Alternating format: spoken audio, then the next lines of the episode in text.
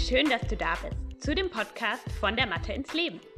Einem Podcast von einer Physiotherapeutin und Yogalehrerin, die mit einem liebenden und einem kritischen Auge das Yoga von heute betrachtet.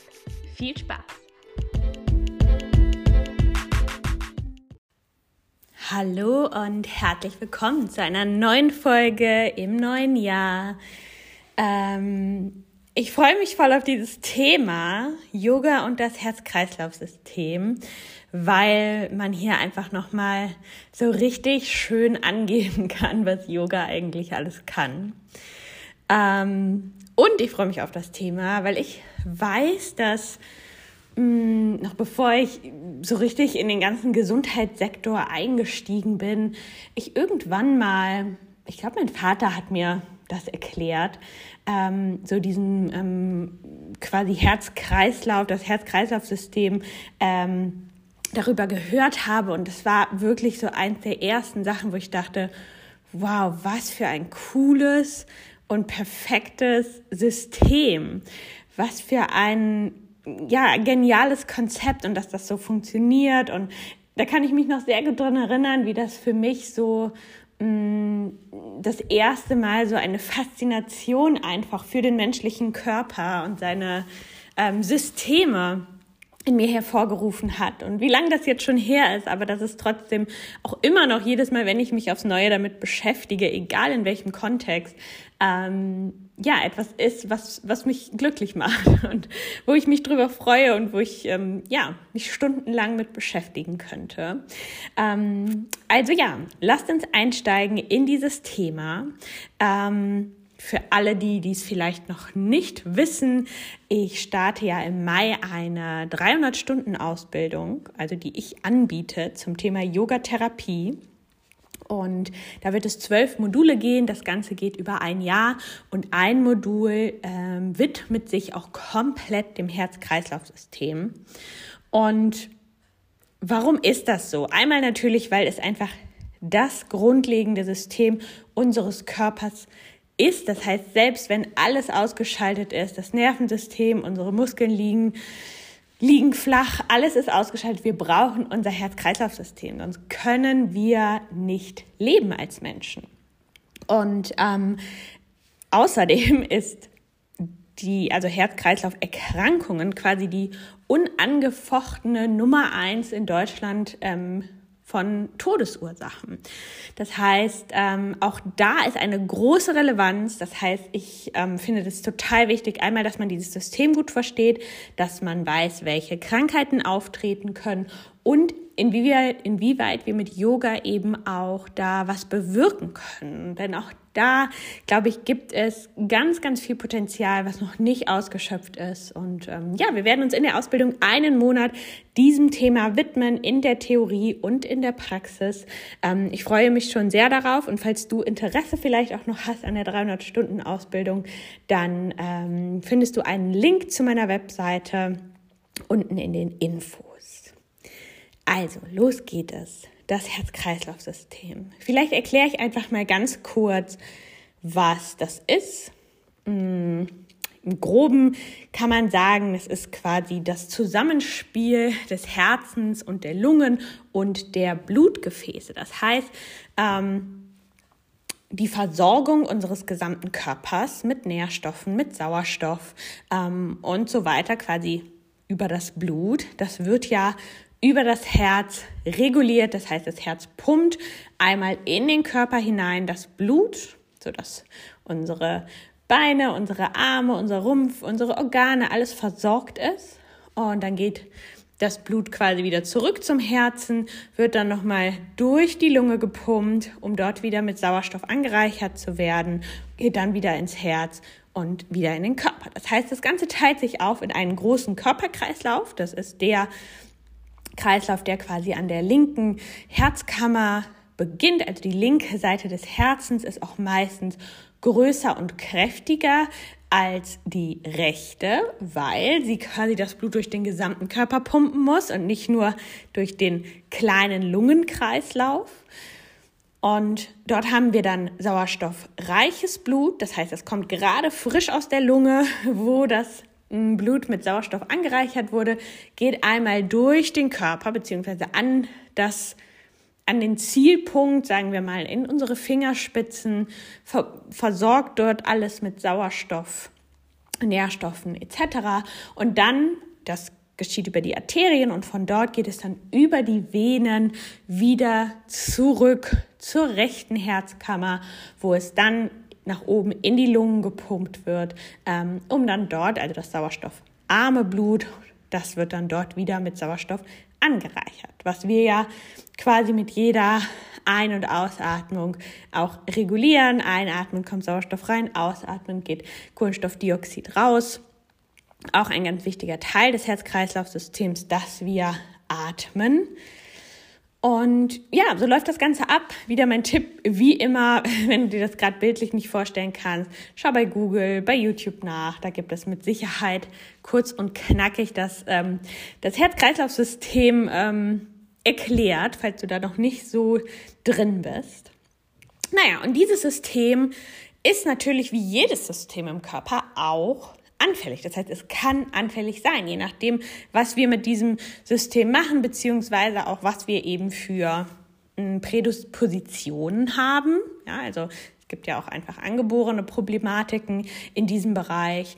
Und ähm, wie ich vorhin schon angesprochen habe, ist das die Haupttodesursache in Deutschland. Das heißt, Herz-Kreislauf-Erkrankungen ähm, sind die häufigste Todesursache in Deutschland. Danach kommen Krebserkrankungen, aber schon mit einem ganz schönen Abstand dazwischen. Und was sind denn Herz-Kreislauf-Erkrankungen? Herz-Kreislauf-Erkrankungen sind, das häufigste ist Bluthochdruck, aber auch das, ich sag mal, am wenigsten Schlimmste. Dann kommen Herzinsuffizienzen, koronare Herzerkrankungen, Herzrhythmusstörungen und eben auch ein Herzinfarkt. Ähm, Schauen wir uns mal an, was, ich will jetzt gar nicht so sehr auf die einzelnen Krankheiten eingehen. Sowas besprechen wir zum Beispiel natürlich dann alles in der ähm, Ausbildung. Das heißt, da erkläre ich dann auch ganz genau, welche Krankheit ähm, beinhaltet was, wie kommt es dazu und so weiter. Aber schauen wir uns mal im Allgemeinen an, was denn Risikofaktoren für Herz-Kreislauf-Erkrankungen sind. Denn das ist total spannend, vor allem wenn wir dann so diese Brücke zum Yoga hinmachen wollen. Also Bluthochdruck ist ein Risikofaktor. Ähm, Bluthochdruck ist auch eine Herz-Kreislauf-Erkrankung, aber eben für andere Herzerkrankungen, ähm, wie zum Beispiel Herzrhythmusstörungen oder ein Herzinfarkt, ist das ein Risikofaktor. Das heißt, Bluthochdruck ähm, kann auch zu anderen schwerwiegenderen Herz-Kreislauf-Erkrankungen führen. Dann weitere Risikofaktoren sind ähm, Diabetes mellitus, Übergewicht, Rauchen, Inaktivität, ungesunde Ernährung und Stress. Und ich würde jetzt mal behaupten, dass wir mit Yoga auf alle diese Risikofaktoren Einfluss nehmen können. Direkt oder indirekt. Ähm, gehen wir diese Risikofaktoren einfach einmal durch und dann besprechen wir, was man denn auch so im Konkreten machen kann. Kommen wir einmal zum Thema Bluthochdruck. Es gibt Studien, die besagen, dass Yoga nicht nur Yoga-Asana-Praxis, sondern wirklich vor allem auch meditatives Yoga ähm, hilfreich sein kann bei der Behandlung von Bluthochdruck, vor allem eben auch ähm, als Zusatz zur medikamentösen Therapie. Das heißt, da haben wir schon mal ähm, in diesem ganzen Bereich Achtsamkeit, Meditation, natürlich dann auch wieder stressbedingt. Also diese Risikofaktoren bedingen sich ja auch gegenseitig. Aber wenn wir Stress abbauen können, dann können wir oftmals auch unseren Bluthochdruck besser unter Kontrolle bekommen. Ich spreche jetzt nicht im Detail über Bluthochdruck. Auch da gibt es natürlich ähm, familiäre Prädisposition. Das heißt, manche Menschen neigen einfach eher dazu als andere. Ähm, dann gibt es äh, Bluthochdruck, der sehr stark durch Stress bedingt ist oder eben auch durch Übergewicht und so weiter. Also da spielen auch wieder viele Komponenten rein. Aber generell ist durch Studien bewiesen und es macht für mich auch total Sinn. Also ähm, ich weiß nicht, ob ihr wisst, wie es sich anfühlt, ähm, hohen Blutdruck zu haben, aber das ist ja was, was man wahrnimmt. Ich persönlich habe eher eher, eher mal zu niedrigen Blutdruck. Ähm, aber klar, wenn ich gestresst bin, dann merke ich auch, wie mein Blut pumpt und ich merke meinen Blutdruck oder ich kann das einschätzen, sage ich mal. Ähm, und wenn ich mich dann, wenn ich mir dann vorstelle, dass ich in eine Meditation gehe, in eine Atemübung, die mich beruhigt, dann ähm, ist es für mich etwas sehr Logisches, dass ich dadurch den Bluthochdruck kurzfristig sowieso, aber eben auch langfristig in den Griff bekommen kann. Dann der Risikofaktor Diabetes mellitus. Auch da gibt es ja unterschiedliche, ähm, also die Zuckerkrankheit, da gibt es ja zwei Formen. Einmal die angeborene und die selbst erschaffene, sage ich mal. Ähm, und da muss man auch unterscheiden. Man kann natürlich nicht durch Yoga Diabetes heilen. Das ist sowieso was. Ähm, Yoga kann nicht alles heilen und das ist auch völlig okay. Ähm, ich glaube aber, wenn wir da nochmal so zum Thema ungesunde Ernährung, Übergewicht und dadurch eben auch entstandener Diabetes eventuell, also Typ 2, nicht der angeborene, ähm, dass wir mit Yoga sehr großen Einfluss darauf haben können, was wir zu uns nehmen, wie wir uns ernähren, wie wir uns bewegen, Einfach weil wir achtsam werden und weil wir merken, dass es sich nicht gut anfühlt, eine Tafel Schokolade zu essen und äh, zumindest nicht immer, manchmal kann das sich vielleicht schon gut anfühlen, aber ähm, dass es einfach, also dass wir achtsam werden und wirklich schauen, was, was fühlt sich denn wirklich gut für mich an? Möchte ich jetzt gerade essen oder fehlt mir eigentlich was ganz anderes? Fehlt mir gerade Ruhe? Möchte ich gerade meinen Stress mit Essen kompensieren oder mit Zucker kompensieren? Und ich glaube, dass wir dadurch einfach, wenn wir eine regelmäßige Yoga-Praxis haben und achtsamer werden und lernen, mehr auf unseren Körper und seine Bedürfnisse zu hören, dass wir dadurch einen Einfluss indirekt auch auf so eine Erkrankung haben können. Genauso beim Thema Übergewicht ähm, ist es auch etwas, Yoga kann gar nicht so sehr unbedingt durch eine Kalorienverbrennung. Das auch, wenn ich jetzt jeden Tag 90 Minuten Vinyasa-Klasse mache, ist das natürlich auch was, was mein Herz-Kreislauf-System anregt, was Kalorien verbrennt, was Muskeln aufbaut und dann wieder eine höhere quasi ähm, Umsatz an Kalorien pro Tag ähm, als Folge hat. Ähm, aber davon jetzt mal abgesehen, das würde ich jetzt gar nicht als primären Grund sehen, sondern eher den Grund, wirklich auch diese, diese Achtsamkeit zu üben und ähm, gerade so unbewusstes Essen ähm, oder unüberlegtes Essen auch ablegen zu können. Zumindest habe ich diese Erfahrung gemacht, dass ähm, ja ich da sehr viel sensibler bin. Was möchte ich eigentlich essen? Ähm, was möchte ich nicht essen vor allem auch? Und will ich gerade was essen oder brauche ich gerade einfach was anderes? Das heißt, da bin ich auch von überzeugt, dass wir ähm, mit Yoga etwas bewirken können. Thema Rauchen, auch ganz spannend. Ähm, Dazu habe ich tatsächlich nicht recherchiert, beziehungsweise ich weiß nicht, ob es dazu Studien gibt. Aber ähm, ich kann mir vorstellen, beziehungsweise auch aus meiner eigenen Erfahrung, ich war nie eine Raucherin, aber ich habe schon früher auch mal so gelegentlich geraucht oder das war was, was ich, ja, was ich gemacht habe, was mir auch Spaß gemacht hat, so in meiner Studentenzeit. Ähm, und das ist auch was, wo ich achtsam, also durch Achtsamkeit ähm, gar kein Bedürfnis mehr dann zu hatte irgendwann oder da hingekommen bin, dass ich gesagt habe, oh, das ist eigentlich ist das so eklig. Und gerade wenn man irgendwie Atemübungen macht regelmäßig und ja, sich auch mit seinen Lungen auseinandersetzt und so weiter und einfach wirklich achtsamer ist für das, was man tut, dass das ähm, auch einen positiven Einfluss haben kann. Und ich habe das auch bei Menschen in meinem Umfeld miterlebt, die mit Yoga begonnen haben und dadurch dann eben solche schlechten Angewohnheiten wie zum Beispiel das Rauchen ähm, auch viel intensiver in Frage gestellt haben und es dann auch langfristig geschafft haben, davon loszukommen. Es ist natürlich jetzt kein Geheimrezept, dass man sagt, fang mit Yoga an, dann hörst du auf zu rauchen. Glaube ich auch nicht. Ich weiß auch, ne, also gerade Süchte und so weiter, das ist ja auch nochmal eine Thematik für sich wo man aber, glaube ich, auch wunderbar mit Yoga arbeiten kann, wenn man das ganz gezielt macht. Ähm, aber also generell glaube ich, schlechte Angewohnheiten, wo wir insgeheim alle wissen, dass sie nicht gut sind, ähm, kann man durch eine regelmäßige, langfristige Yoga-Praxis beeinflussen.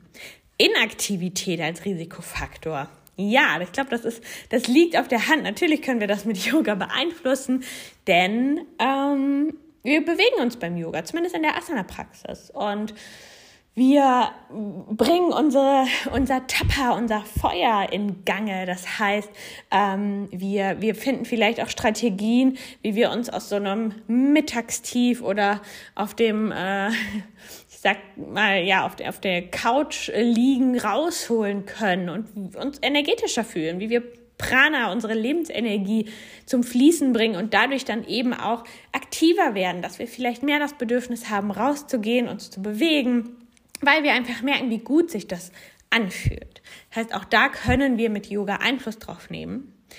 Ähm, ungesunde Ernährung habe ich gerade schon angesprochen beim Thema Übergewicht und Diabetes und das Thema Stress. Und da gibt es unzählige Studien zu, dass ähm, Yoga sich positiv auf unser Stresslevel auswirkt, vor allem eben auch Atmung, also Pranayama und Meditation.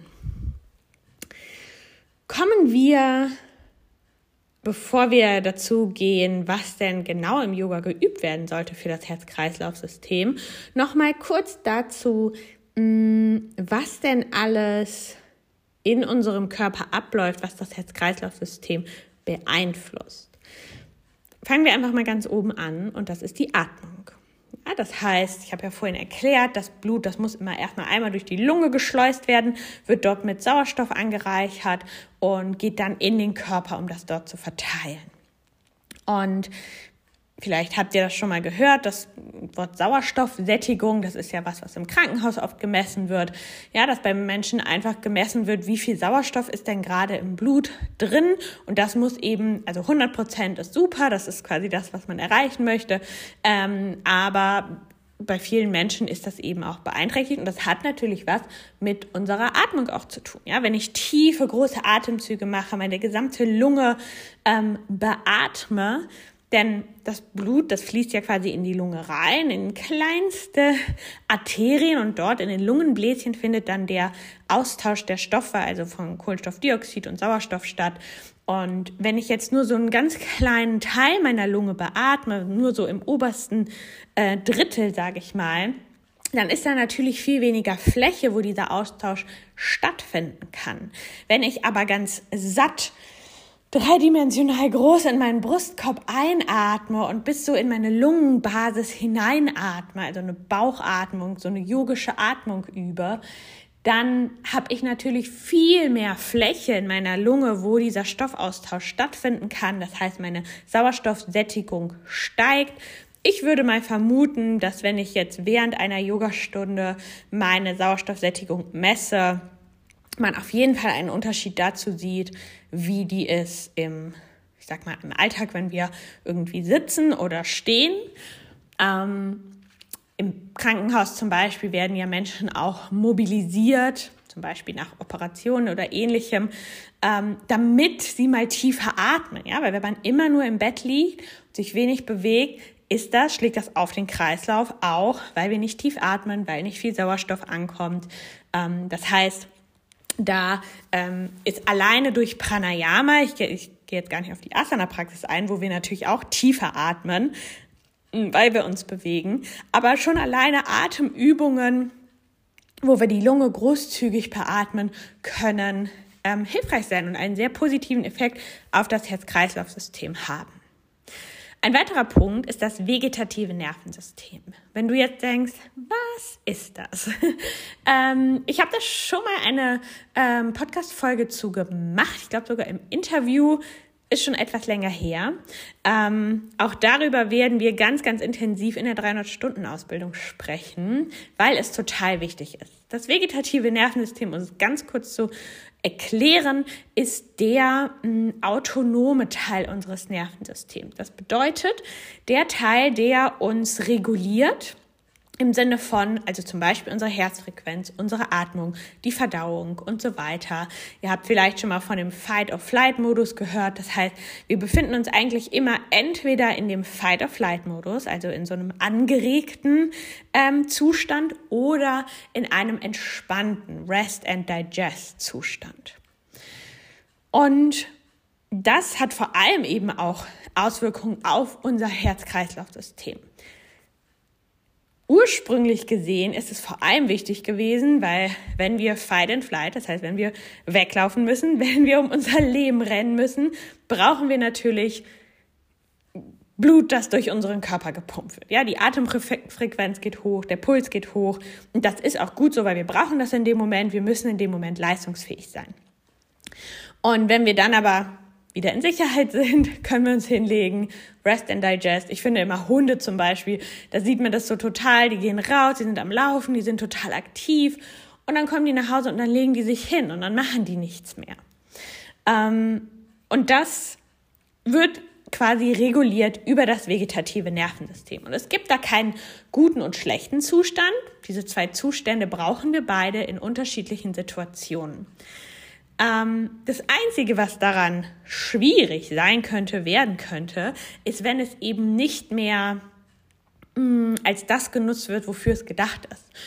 Und das ist im Endeffekt Stress. Das heißt, wenn ich jetzt an meinem Laptop sitze und Stress habe, weil meine Arbeit mich stresst allgemein, dann ähm, bin ich in diesem Fight-and-Flight-Modus, aber ich sitze, ich bewege mich gar nicht, ich muss ja nicht wegrennen, ich muss, ähm, ich brauche eigentlich diesen, diesen schnellen Puls und diese schnelle Atemfrequenz gar nicht.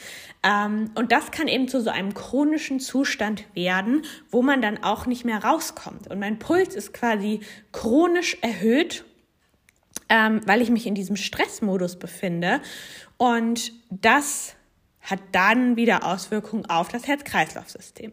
Und da muss ich immer an Schildkröten denken, ähm, denn Schildkröten leben ja so lange, weil sie eine ganz niedrige Herzfrequenz haben. Ja, die machen ja auch einen relativ langen Winterschlaf und da ist sie ja dann nochmal herabgesetzt. Also wirklich eine super geringe Herzfrequenz. Und man sagt ja manchmal, dass wir quasi so lange leben, bis wir unsere Herzschläge aufgebraucht haben. Und wenn du sehr langsam, wenn dein Herz sehr langsam schlägt, dann hast du natürlich mehr Zeit, um diese Herzschläge aufzubrauchen.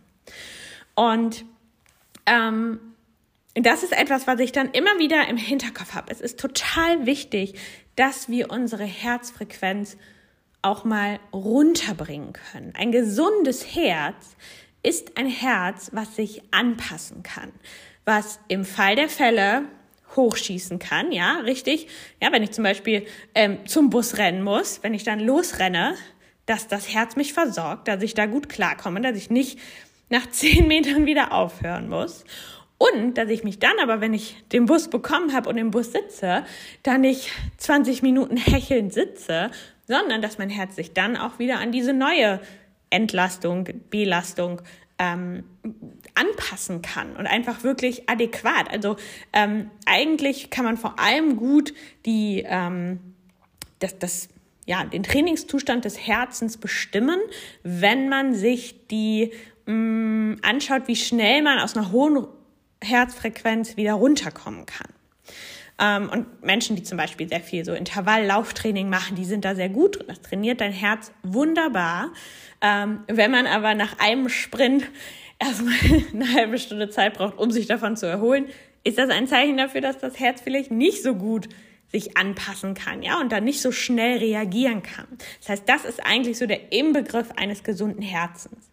Und wie trainieren wir unser Herz? Natürlich, indem wir es nutzen in beiden Richtungen, ja, dass wir es nutzen äh, im Sinne von Ausdauertraining. Das muss kein Laufen gehen sein, das kann alles Mögliche sein. Das kann ähm, Toben mit deinem Hund oder deinem Kind sein. Das kann ähm, Trampolinspringen sein, Fahrradfahren sein.